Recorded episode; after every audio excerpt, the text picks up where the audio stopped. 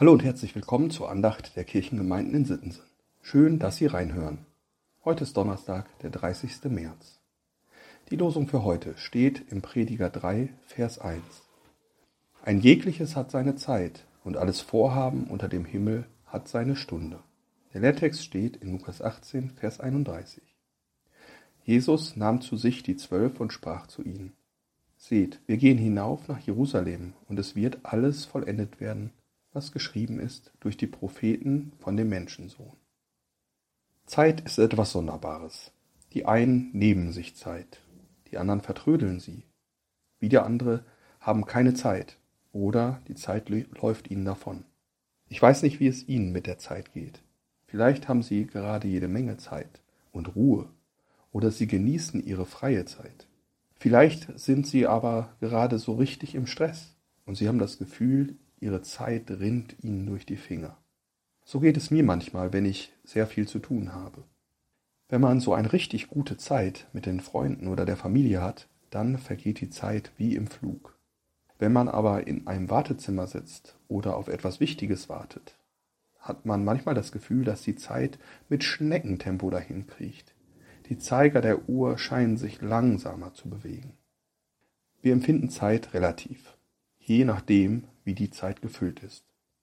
Im Prediger 3 wird festgestellt, egal wie wir unsere Zeit empfinden, egal was auf uns zukommt, alles hat seine Zeit. Alles, was wir uns vornehmen, hat seine passende Stunde. Das bedeutet im Umkehrschluss, dass manchmal Vorhaben und Dinge, die wir planen, nicht gelingen, weil sie einfach jetzt nicht dran sind. Die Verse aus Prediger 3 sind ziemlich bekannt. In dem ganzen Text geht es um die Zeit. Es werden Gegensätze aufgezählt. So hat zum Beispiel geboren werden genauso seine Zeit wie das Sterben. Das Pflanzen wie das Ausreißen. So ist das Leben.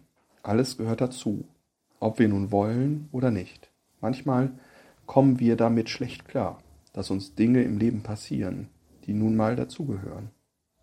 Besonders beim Thema Tod und Sterben sind wir Menschen da manchmal etwas komisch unterwegs. Eigentlich wissen wir alle, dass wir einmal sterben müssen. Alles, was lebt, muss einmal sterben.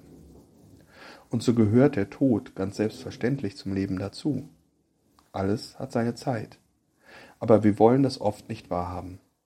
Oft genug wird versucht, das Thema aus dem Alltag zu verdrängen, nach dem Motto, wenn wir nicht über das Ende unseres Lebens nachdenken, kommt es vielleicht nicht so schnell. Dabei ist es eigentlich genau andersrum. Wenn wir öfter mal über unser unvermeidliches Ende nachdenken würden, würden wir vielleicht die Zeit, die wir haben, besser ausnutzen. Der Prediger versucht klarzumachen, egal was wir auch machen, unser Leben, unsere Zeit liegt allein in Gottes Hand. Und er weiß, wann für uns die richtige Zeit und Stunde ist. Wir können uns dagegen sträuben, aber es wird passieren, weil es zum Leben dazugehört. Besser ist es allerdings, mit Gott zu reden und auf ihn zu hören und vielleicht zu spüren, wann es an der Zeit ist, um dann die Dinge und Ereignisse, die kommen, gelassener in Empfang nehmen zu können. Im Lehrtext ist Jesus mit den Jüngern auf dem Weg nach Jerusalem. Jesus hatte den Jüngern schon zweimal angedeutet, dass er sterben und auferstehen muss, damit sie, damit wir alle frei werden von der Sünde und dem Tod. Dies ist also die dritte Ankündigung Jesu, aber die Jünger verstehen anscheinend nicht, was er ihnen da sagt. Oder sie wollen nicht verstehen, es ist doch alles gerade so schön mit Jesus und es ist unvorstellbar, dass er plötzlich nicht mehr da ist. Jesus spricht vom Menschensohn. Damit meint er natürlich sich selbst. Und er erklärt ihnen, was mit dem Menschensohn passieren wird, wie er misshandelt und verhöhnt wird. Er erklärt ihnen, dass er sterben muss und auferstehen wird. Doch dann steht da am Ende, Sie aber verstanden nichts davon, und der Sinn der Rede war ihnen verborgen, und sie begriffen nicht, was damit gesagt war. Ja, wir schauen heute aus unserer Perspektive auf diesen Text und sagen, hä, wieso haben die das denn nicht verstanden? Aber wir wissen ja auch schon, was danach passiert ist. Für die Jünger war das damals wahrscheinlich unvorstellbar. Jesus wurde doch von den Menschen geliebt und geachtet. Sie brachten ihre Kranken zu ihm. Wieso sollte man ihn töten wollen? Aber trotz alledem habe ich auch den Verdacht, dass es hier um die typisch menschlichen Verdrängungsmechanismen geht. Was nicht sein darf, kann nicht sein. Was wir uns nicht vorstellen können, verdrängen wir lieber. Jesus sagt seinen Jüngern, ihr könnt das verdrängen, aber es wird trotzdem so kommen.